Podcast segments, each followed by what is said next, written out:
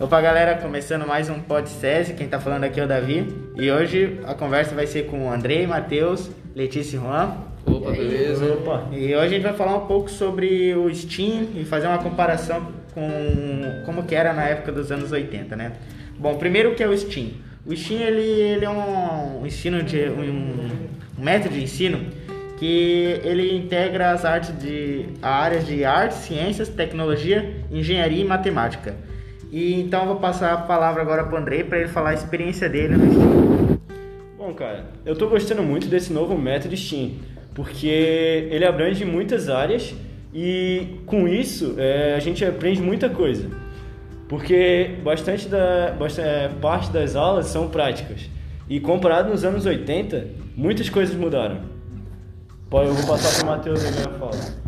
Bem, é, sobre o Steam, quando eu me matriculei nessa escola, eu nunca pensei que seria assim. Eu sabia que havia umas matérias novas, mas eu nunca imaginei que seria como uma biohackeria da vida ou como é, fabricação digital. A gente nunca imaginou que seria assim e estar tendo uma experiência bem legal, tipo uma, uma imersão do que tu vai querer fazer no futuro. E é bem impressionante mesmo essas matérias assim que a gente nunca pensou. É, e em comparação né, com os anos 80, não existiam matérias como biohackeria, fabricação digital, mídias digitais, que são matérias mais, uh, como eu posso dizer, mais extrovertidas, quando a gente aprende, mas que a gente também pode botar a mão na massa. É, nos anos 80 era uma mentalidade muito fechada do que, do que da educação, né? Era matemática, português, é, ciências e isso. E hoje em dia, com o método STEAM, está tá mudando. E a nossa propaganda vai ser sobre uma brincadeira que, olha, nos anos 80 muita gente brincava, que é o carrinho de rolimã. Ah, no método STEAM, né, na matéria de fabricação digital, a gente tem a possibilidade de fazer materiais é, através da impressora 3D.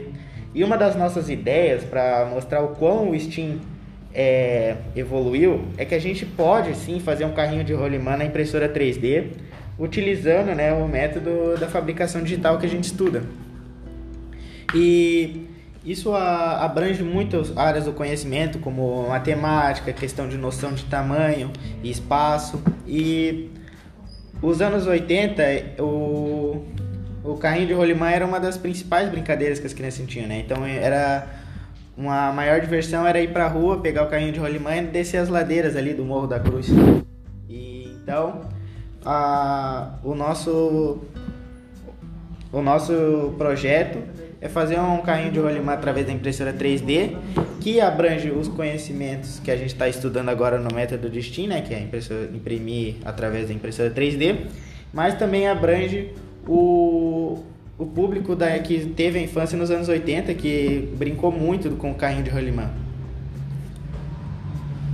Não, e com certeza a gente também pensa que, tipo, quando, fala, quando se fala Steam, a gente pensa, tipo, ah, não, é tipo aquele site de jogos para comprar jogos, né? É, mas na verdade é, uma, é um método de ensino aí que chegou para ficar e eu espero aí que outras escolas possam utilizar esse método, porque a gente como aluno aprendeu bastante.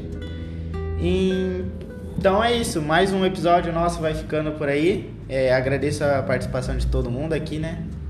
Foi bem legal fazer essa experiência aí, a gente teve uma imersão assim de todas as matérias, não é mesmo, André? É isso, é isso aí mesmo.